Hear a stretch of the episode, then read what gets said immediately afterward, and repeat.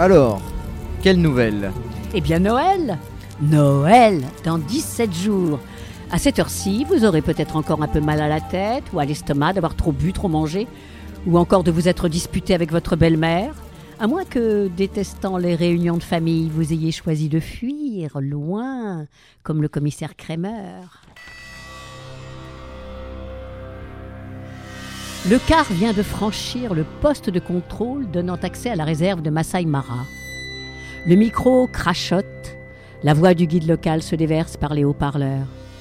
Nous arrivons à notre village d'étape, non loin d'un kraal, un hameau Maasai. Nous allons nous y reposer de notre safari photo avant d'assister à une danse présentée par les guerriers de la tribu. Et puis, une surprise vous attend cette nuit. Nous sommes en effet le 24 décembre. Le commissaire Kremer se penche à l'oreille de sa femme et lui murmure Une danse? Ça nous changera de nos éternelles séries télévisées. Oh oui, approuve-t-elle. Et que dire de notre courrier? Moi qui d'habitude envoie des cartes de Noël avec des maisonnettes sous la neige, voilà que j'envoie des cartes avec des éléphants sur fond de Kilimanjaro. Pour une fois qu'aucune affaire ne me retenait à la PJ et que je pouvais prendre des vacances de Noël, dit Kremer en souriant, les assassins se reposent de temps à autre. Le commissaire a une moue sceptique. Il sort une pipe de sa poche, puis sa blague à tabac, tasse les bras dans le fourneau. Tu ne vas pas fumer dans le car, ce sa femme. On va descendre. Je me vois mal bourrer ma pipe avec une valise à la main. Soulevant une épaisse poussière jaune, le car délaisse la piste pour s'engager sur un chemin de pierre qui s'achève devant le portail du village de vacances. Bientôt, le véhicule s'arrête devant le bâtiment d'accueil, une très grande case qui comprend une salle de restaurant. D'autres cases plus modestes se dressent en éventail derrière lui. Petite note incongrue, pour rappeler Noël, des sapins ont été plantés près de chaque porte, décorés de quelques boules et d'une guirlande lumineuse. Le guide se rend à la réception, regagne presque aussitôt le car avec une liste et reprend son micro. Monsieur et Madame Bretrafeugne, case 12. Madame Philopin, case 14. Monsieur Kremer, tiens, ils ont oublié de mentionner Madame, case 15. Bah, J'espère tout de même qu'il y a un grand lit, s'inquiète Kremer. Si vous rencontrez le moindre problème, le rassura le guide, venez m'en parler, on vous changera de champ. À propos, à l'accueil, on m'a demandé si vous étiez le fameux commissaire de Paris qui a réussi à mettre la bande Barnetti sous les verrous. J'ai répondu que nous avions l'honneur de vous compter parmi nous. Je suis en vacances, lance le commissaire. À la différence de Barnetti, les miennes ne sont pas éternelles. Et j'aimerais en profiter en paix.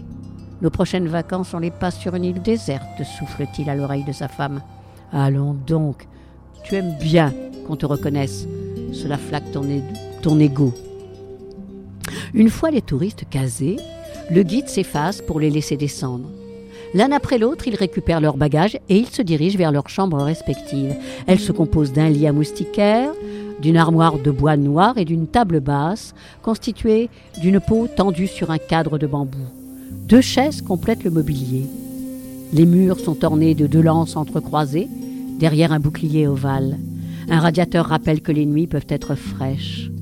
Deux heures plus tard, les touristes se dressent à nouveau et se pressent dans le car, appareil photographique autour du cou, légèrement excités à l'idée de partager avec les Maasai le frisson d'une danse. Au bout d'une dizaine de minutes, des cases à toit plat apparaissent derrière une barrière de broussailles. Les Maasai entourent leur kraal d'une protection d'épineux pour empêcher les lions d'approcher leur bétail, explique le guide. Le chauffeur arrête le car à l'entrée du kraal. Dès que les premiers arrivants mettent pied à terre, ils sont enveloppés par une nuée d'enfants curieux. Si les étrangers viennent visiter leur hameau, les enfants viennent étudier les visiteurs. Des garçons se chuchotent des remarques à l'oreille. Une fillette pouffe derrière sa main en voyant Kremer expulser des bouffées de fumée bleue. Laissant le guide en discussion avec un vieil homme qui s'est porté à la rencontre, les touristes se répandent à travers le kraal, photographiant les enfants, les femmes qui traient ou celles qui, installées sur le seuil de leur case, préparent le repas du soir. Ils ne perdent pas une miette du spectacle, remarque Kremer. Ils flashent de tous côtés. C'est à se demander s'ils ne vont pas prendre aussi en photo les chiens et les bousses de vache. Ah, je me sens gênée, souligne sa femme en triturant son appareil. J'ai l'impression de visiter ce village comme on visite un zoo. Les guerriers tournent le dos aux étrangers impassibles. Ils continuent à se tresser les cheveux, entrelaçant des brins ocre dans leurs mèches. Comme un homme s'éternise à filmer une jeune femme, un Maasai surgit de sa case, une sagaie à la main. Il apostrophe violemment l'étranger, le menace de son arme pour l'obliger à s'éloigner. L'altercation attire des guerriers, ainsi que le guide et le vieil homme. Je suis surpris qu'il n'y ait pas plus de rébellion de ce genre, observe le commissaire. Ce jeune guerrier a une réaction tout à fait légitime. Si quelqu'un s'obstinait à te filmer sous toutes les coutures, je lui flanquerais mon poing sur la figure. Cela fait longtemps que ce n'est plus arrivé, répond Madame Kremer, d'une voix légèrement amère. Le vieil homme échange quelques mots avec le guide pour qu'il disperse les touristes qui s'agglutinent près de la case. Le Leibon nous prie de ne plus importuner Nakuru. Ce jeune Moran, Nakuru, a le sang chaud et il n'aime pas nous voir tourner autour de sa jeune épouse. Un Moran est un guerrier, complète le guide, et le Leibon, une sorte de chef, un médiateur entre le dieu Ngai et les Maasai. Ce Nakuru continue à s'en prendre à nous, fait remarquer Madame Kremer, comme le Moran agite sa sagaie, pointe dirigée vers le groupe. On ne peut pas lui donner tort. C'est tout juste si certains d'entre nous ne sont pas entrés dans les cases pour photographier l'intérieur, rétorque son mari. Nakuru aurait pu se contenir, mais il a forcé sur la boisson, précise le guide en leur faisant signe de s'écarter. C'est malheureusement assez fréquent, car les indigènes perdent peu à peu leur mode de vie.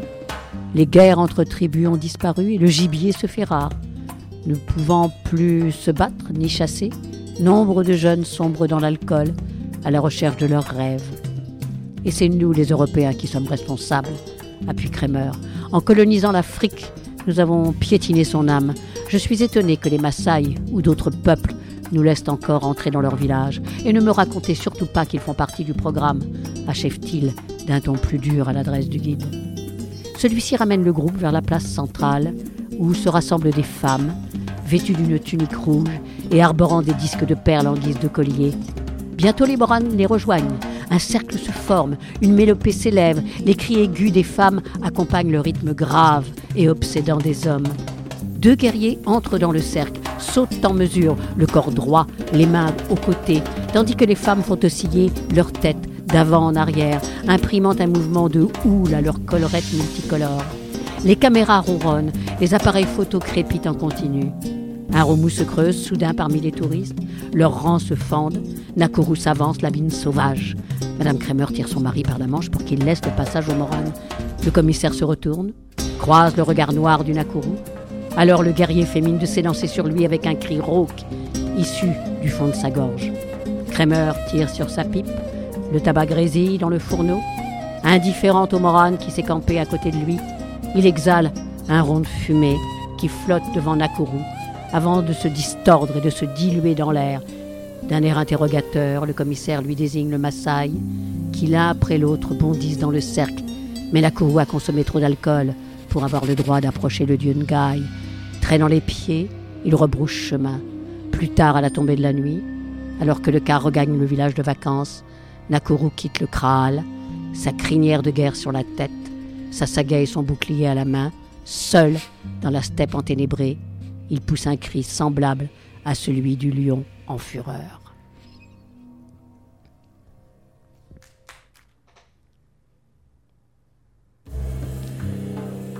La soirée s'achève au milieu des rires et des bulles de champagne.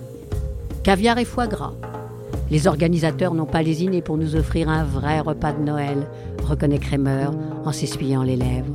Et ce n'est pas fini, ajoute le guide assis en face de lui. Vous allez nous servir l'intégrale de la messe de minuit sur les grandes orgues de Notre-Dame s'étonne Kremer. Non, mais nous allons jouer la carte Noël jusqu'au bout. Je ne vous en dis pas plus. Les touristes se retirent dans leur case. Peu après, les lumières s'éteignent. Ne subsiste que l'éclairage de la cuisine et les lueurs des falots installés devant les cases. La nuit est paisible, traversée par le grésillement des insectes. Mais une ombre escalade le portail qui ferme l'accès au village. Tu as entendu fait soudain Madame Crémer. Allongée sur son lit, le commissaire tend l'oreille. Oui, on parle sur le seuil d'à côté. Les gens ont l'air contents. Il doit s'agir de la surprise annoncée debout, Madame Kremer. Il referme son livre, un Simenon, narrant les mémoires de Maigret, et s'extrait du lit.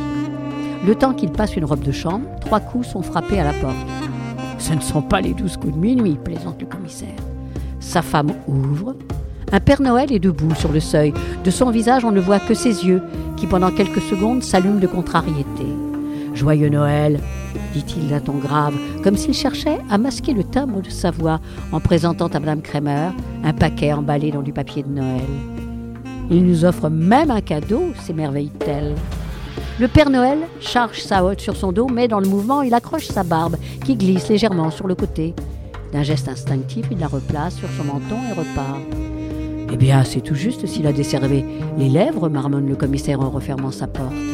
Pourtant, il m'a bien semblé l'entendre rire avec les gens du 14. Il doit être fatigué. Allez, voyons ce cadeau. Madame Kremer retire le papier, ouvre une boîte. Une statuette en bois d'ébène est nichée entre des bandes de coton. Elle représente une femme nue, au corps filiforme et au sein proéminent. C'est l'intention qui compte, déclare le commissaire en notant l'expression dubitative de son épouse. Cette statuette rejoindra les tours Eiffel et les autres gondoles de Venise dans la vitre au soutenir. Il se recouche, éteigne, cherche sur l'oreiller le creux qui facilitera le sommeil. L'ombre escalade à nouveau le portail et se glisse sous le vent de la steppe.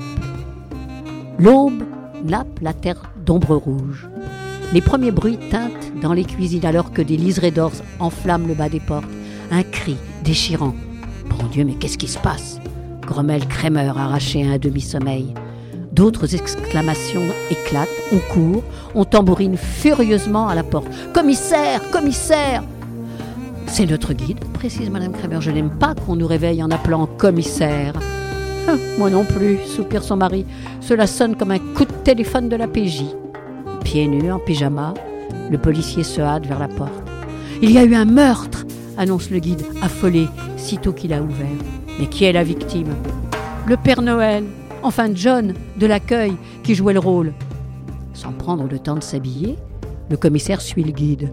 Les touristes, sur le seuil de leur chambre, cherchent à savoir ce qui s'est passé. Ils emboîtent le pas à Kremer. Rentrez chez vous, leur conseille-t-il. Comme il s'entête à l'accompagner, il hausse le ton. Vous n'êtes pas au spectacle, bon sang.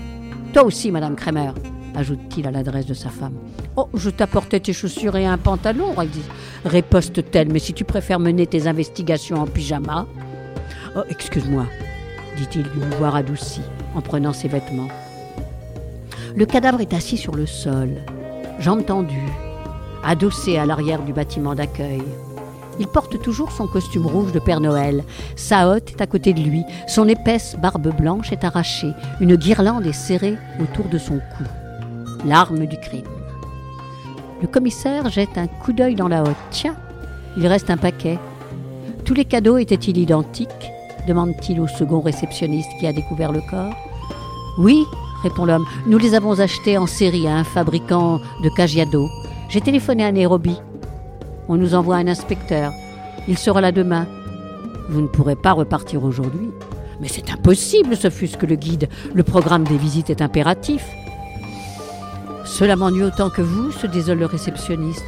J'attends un quart d'allemand pour demain soir. Je ne saurais pas où les loger. La police de Nairobi a raison, appuie Kremer. L'assassin peut très bien se cacher dans notre groupe.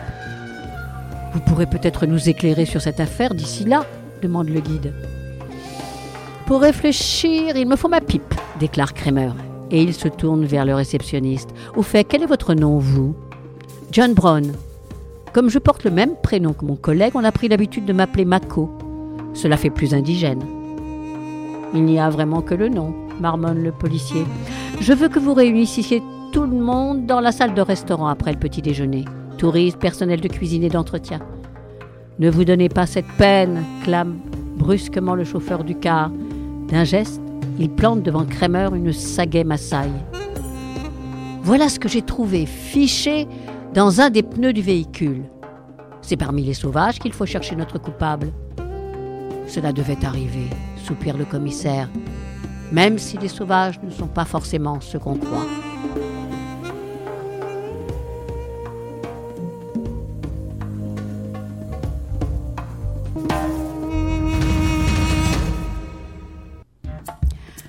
Installé dans la salle du restaurant, le commissaire Kramer achève ses interrogatoires. Il frotte une allumette, l'approche du fourneau de sa pipe, regarde sa femme s'asseoir presque timidement à côté de lui. Alors, commence-t-il, lisant une question dans le regard de son épouse, alors, personne n'a rien vu ni entendu. Tout comme nous d'ailleurs. John, Père Noël, devait regagner son logement après sa tournée, mais comme il vit seul, nul ne s'est inquiété de son absence. Maintenant que tu as interrogé tout le monde ici, tu vas te rendre au village Maasai? Si j'annonce aux guerriers que l'un d'entre eux est soupçonné de meurtre, je risque de les dresser contre nous, répond-il. Tu crois que ce Nakuru a pu tuer John? Non, il n'aurait pas utilisé de guirlande, mais ça saguait. S'il s'est acharné sur le pneu du car, c'était pour assouvir sa rancœur envers les touristes. L'assassinat de John obéit à un autre mobile. J'ai relevé des éléments troublants dans cette affaire. Kramer tire deux ou trois bouffées de sa pipe avant de poursuivre. Il restait un paquet au fond de la hotte. L'occupant de la case 16, la case après la nôtre, n'a pas reçu son cadeau. Pourquoi? Mais Parce que le Père Noël a été étranglé avant, suppose sa femme. Oh mon Dieu Cela signifie qu'il a été tué en repartant de chez nous? Exact, appuie le commissaire, ce qui situe le crime aux alentours de 23h30. Mais comment expliquer que le corps ait été retrouvé à l'arrière du bâtiment d'accueil? Ben, L'assassin l'y aura transporté. Cela l'aurait obligé à faire deux voyages, un pour le cadavre, l'autre pour la hotte. Peut-être ne voulait-il pas que l'on découvre le mort près de chez nous. Alors là, Madame Kremer, tu fais de moi le coupable idéal. Alors moi aussi je serais le coupable idéal, rétorque-t-elle. Non, car tu n'aurais pas eu la force de le porter. Le corps n'a pas été traîné, mais soulevé. Les assassins étaient peut-être deux C'est possible, admet Kramer. Le regard de son épouse s'attarde sur la guirlande posée devant lui dans une pochette en plastique. Tu sais d'où elle provient? Le sapin de la première case a perdu la sienne. Alors garde-toi des conclusions hâtives, s'empresse-t-il d'ajouter en saisissant l'éclat de ses yeux. Ce sont deux petites vieilles qui occupent la chambre. L'assassin aura pris la première guirlande qui lui tombait sous la main ce qui implique qu'il sortait du bâtiment principal. Le commissaire émet un sifflement admiratif. Bravo, Madame Kramer. Mais tu oublies le portail. Quelqu'un a pu s'introduire de l'extérieur. Les gardes à l'entrée de la réserve l'auraient remarqué. Je leur ai téléphoné. Personne n'a franchi le poste. Mais cela ne signifie pas qu'on ne peut pas s'infiltrer en fraude. Tiens, ils arrivent avec leur bibelot, s'exclame le commissaire. J'ai demandé à chaque membre de notre groupe de m'apporter sa statuette. Je tiens à vérifier qu'elles ne sont pas creuses. Tu flaires un trafic? Je ne dois négliger aucune piste. Le meurtre est peut-être lié à un règlement de compte entre trafiquants. Dans ce cas, il y aurait des passeurs parmi nous, s'exclame Madame Kramer sur un ton horrifié. Mais pas forcément, la rassure son mari. On peut nous utiliser à notre insu et récupérer la marchandise dans nos valises à l'aéroport. Mais alors, qui sait si notre statuette ne renferme pas de la drogue ou un diamant? Tu vas aller me la chercher. L'un après l'autre, les touristes lui présentent le cadeau remis la veille par le Père Noël. Kramer étudie les statuettes, les manipule, presse sur les yeux, sur les seins, essaie de faire pivoter la tête. Ce ne sont que des pièces de bois, conclut-il en rendant la dernière à son propriétaire. Je peux avoir la mienne? s'enquiert alors un vieil homme le commissaire se renverse sur le dossier de sa chaise en lâchant un nuage de, fumée. Ah oui, monsieur Darrois, c'est vrai que vous occupez la case 16. Il, vaudrait mieux attendre l'avis de l'inspecteur de Nairobi. Je n'ai pas le droit de vous donner un objet relatif à l'enquête. Ne me dites pas que le tueur s'est servi de la statuette pour assommer ce pauvre garçon avant de l'étrangler. C'est tout à fait impossible, répond Kramer. L'emballage était intact. Le vieil homme hésite à repartir. Kramer sent qu'il a quelque chose à ajouter. D'un geste, il l'invite à parler. Cela ne vous paraît pas étrange que l'assassin ait étranglé le Père Noël par-dessus la fausse barbe demande le bonhomme avec un air mystérieux. Kramer a un sourire malin. La barbe avait été arrachée quand nous avons découvert le corps. Mais si vous avez une hypothèse à me proposer, je suis curieux de l'entendre. De deux choses l'une, explique Darrois, fier d'avoir l'oreille du commissaire, où l'agresseur a surpris John par derrière et il a dû l'assommer avant de le tuer. Je n'ai relevé aucune bosse sur son crâne, objecte le policier en tirant sur sa pipe qui produit un léger sifflement. Ou bien, bien l'individu était à côté ou devant lui. Et vous en déduisez bien sûr qu'il se connaissait. L'homme a un geste d'évidence. Kramer vide le fourneau de sa pipe dans un cendrier. La victime porte peut-être des traces de coups, insiste Darrois. Je n'ai pas examiné entièrement le corps, reconnaît le commissaire, mais j'aurais entendu John crier. Je suis stomatologue à la retraite. Si vous voulez bénéficier de mon aide, pourquoi pas, au point où nous en sommes. Le commissaire se lève, les quelques touristes attablés autour d'une partie de cartes les suivent des yeux lorsqu'ils sortent de la salle. Kramer conduit le dentiste vers la case de John dont il détient la clé. Le corps est étendu sur le lit. Le commissaire retire le drap qui le recouvre. Darrois se penche, observe attentivement son cou. Le tueur se tenait devant sa victime, affirme-t-il. La trace du fil est nette sur la nuque et elle forme deux lignes rouges qui se croisent sur la gorge. Darrois retrousse les lèvres du mort. Ah, John était gaucher. Mais à quoi remarquez-vous cela s'étonne Kramer? Les dents, se situant à droite de la mâchoire, présentent un aspect plus élimé qu'à gauche, preuve qu'il se brossait plus fort de ce côté-là. Le commissaire ferme les yeux, évoque la scène du Père Noël redressant sa barbe de sa main droite. Vous en êtes sûr souffle-t-il? Aucun doute possible. Rien d'autre sur le corps.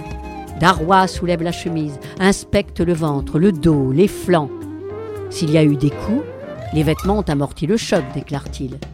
Ressortons, dit Kremer, il va falloir que je reconsidère cette affaire. Un peu plus tard, le commissaire retrouve sa femme pour une courte promenade autour du village de vacances. Mako, le deuxième réceptionniste, a confirmé que John était gaucher. Or, c'est un droitier qui nous a apporté notre cadeau. Quelqu'un avait donc pris la place de John? Ouais. John a été assassiné bien avant sa visite chez nous.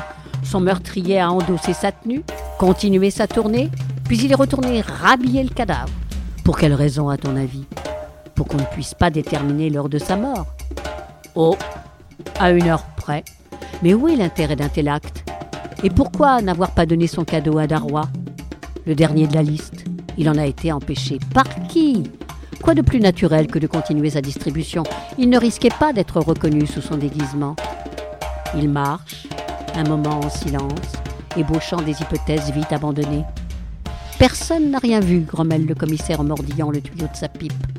Pourtant, je suis de plus en plus convaincu que l'assassin n'est pas venu de l'extérieur je vais procéder à un nouvel interrogatoire. J'espère que nos vacanciers se souviendront s'ils ont eu affaire à un Père Noël gaucher ou droitier. Cela me fournirait le lieu et l'heure exacte du crime. Et puis, il y a quelqu'un d'autre que je désire questionner à présent.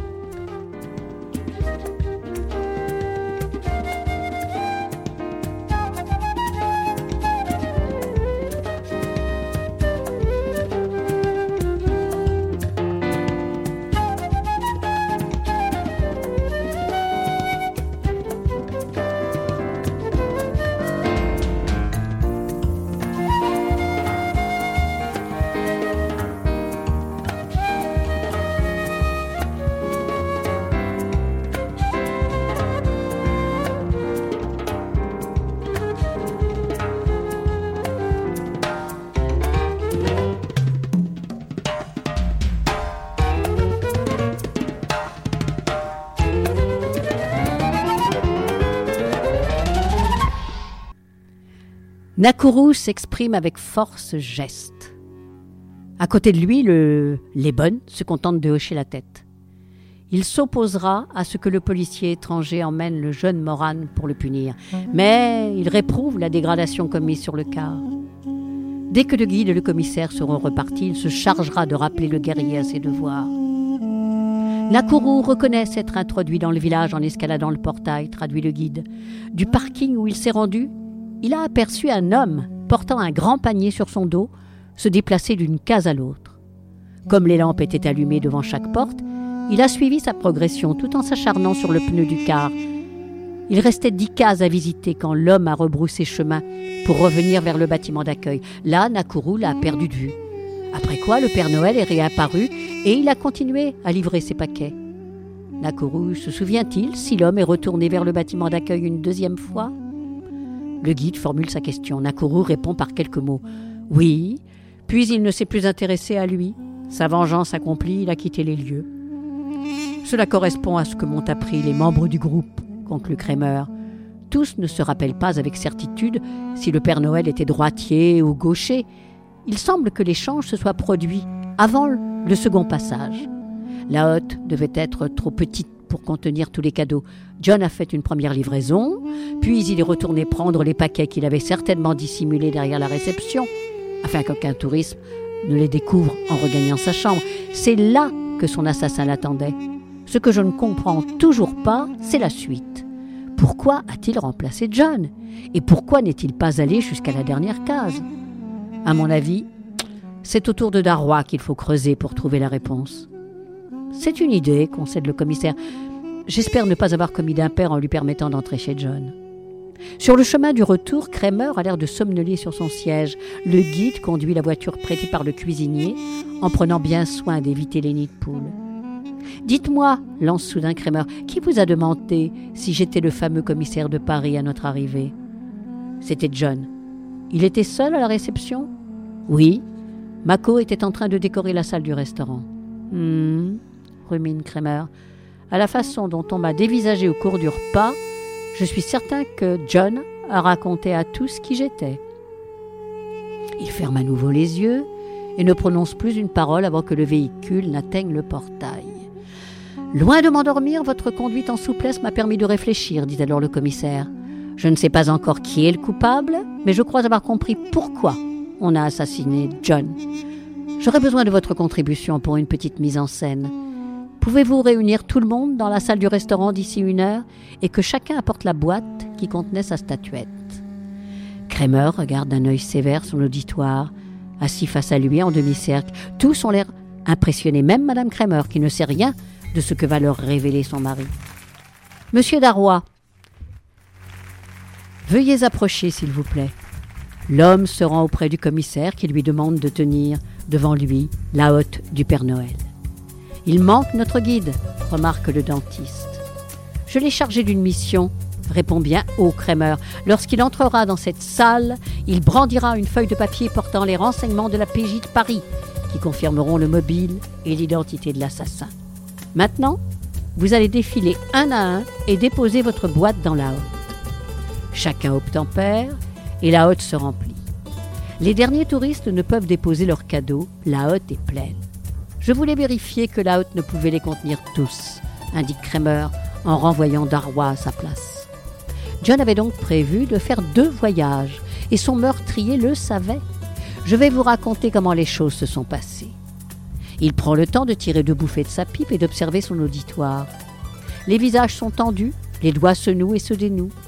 Vous jouez avec nos nerfs, commissaire, souligne Madame Philopin, la voix troublée par l'anxiété.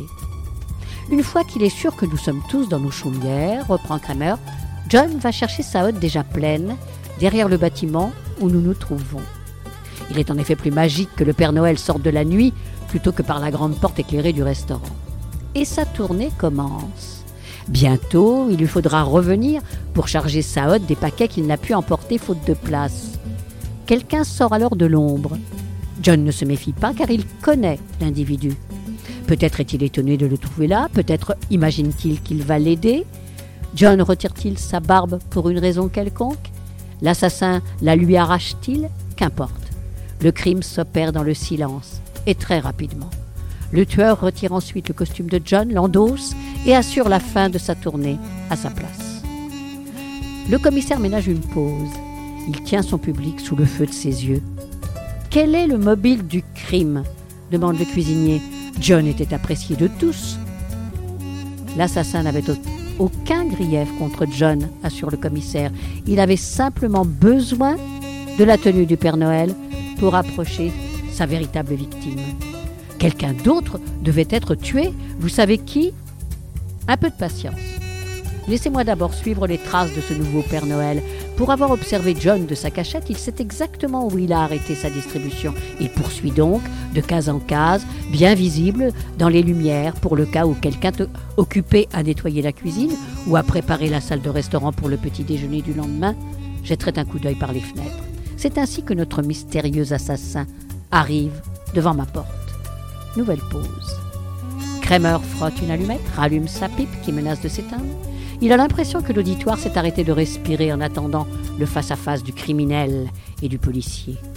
C'est Madame Kramer qui me devance et lui ouvre. Il est surpris.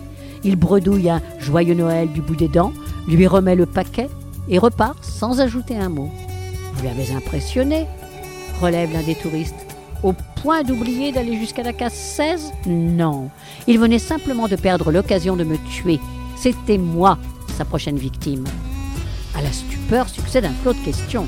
Kramer lève le bras pour ramener le calme. Rappelez-vous, quand nous sommes arrivés au village, le guide nous a indiqué le numéro de nos cases et il a remarqué qu'on avait oublié de mentionner mon épouse sur la liste. L'assassin me croyait seul. Quand il a vu ma femme, il a dû se demander pendant une seconde s'il n'y avait pas eu d'erreur dans l'attribution des chambres. Cela a suffi pour le désorienter. Ensuite, il n'a pas jugé utile de porter son cadeau à M. Darrois, d'autant que sa case se trouve en retrait sous le bosquet d'acacia.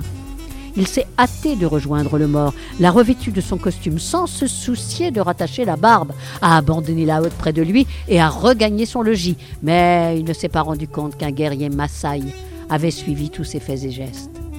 Les yeux s'arrondissent. La tension est presque palpable. Alors, laisse échapper quelqu'un?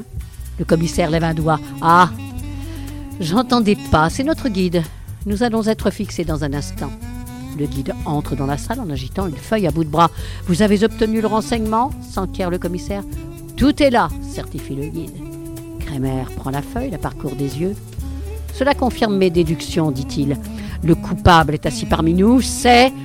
Une chaise se renverse. Mako se rue vers la porte de derrière, s'enfuit par la cuisine. Il n'ira pas loin, reprend le commissaire en étendant la main pour apaiser les exclamations de stupéfaction. Notre guide n'a pas téléphoné à Paris, mais au poste qui se trouve à l'entrée de la réserve. Les gardes se chargeront d'appréhender le fugitif. Voyez-vous, j'ignorais l'identité de l'assassin, parce que Nakuru ne l'a pas vu rentrer chez lui. Je suppose que Mako, ou si vous préférez John Brown, appartenait à un réseau que j'ai démantelé.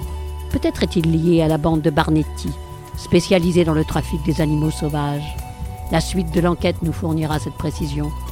Toujours est-il qu'il gardait son crime en réserve. Je présume qu'il aurait attenté à ma vie avant notre départ. L'auditoire est éberlué, c'est à peine s'il prête attention à la question de Darrois. Mais qu'y a-t-il sur votre feuille? Kramer la lui tend, Darrois la saisit, la tourne et la retourne blanche. Au recto comme au verso, la feuille est blanche. Appuyé sur sa lance, Nakuru suit des yeux le nuage de poussière qui retombe derrière le quart. Les touristes sont enfin repartis, le Maasai pousse un hurlement de victoire et fait mine de jeter son arme dans leur direction, comme si c'était lui qui les chassait. La terre va pouvoir respirer à nouveau. Dans son dos, une légère fumée jaune s'élève sur la piste.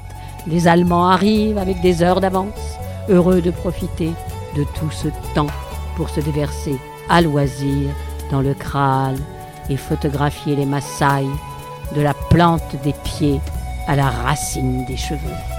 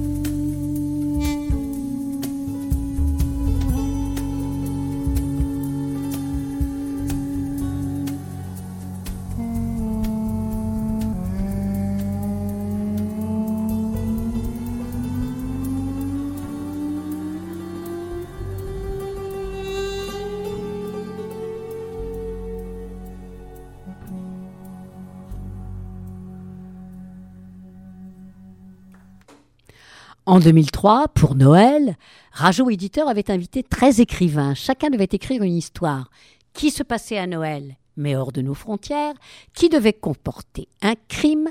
Dans chaque récit, sept éléments devaient obligatoirement être intégrés.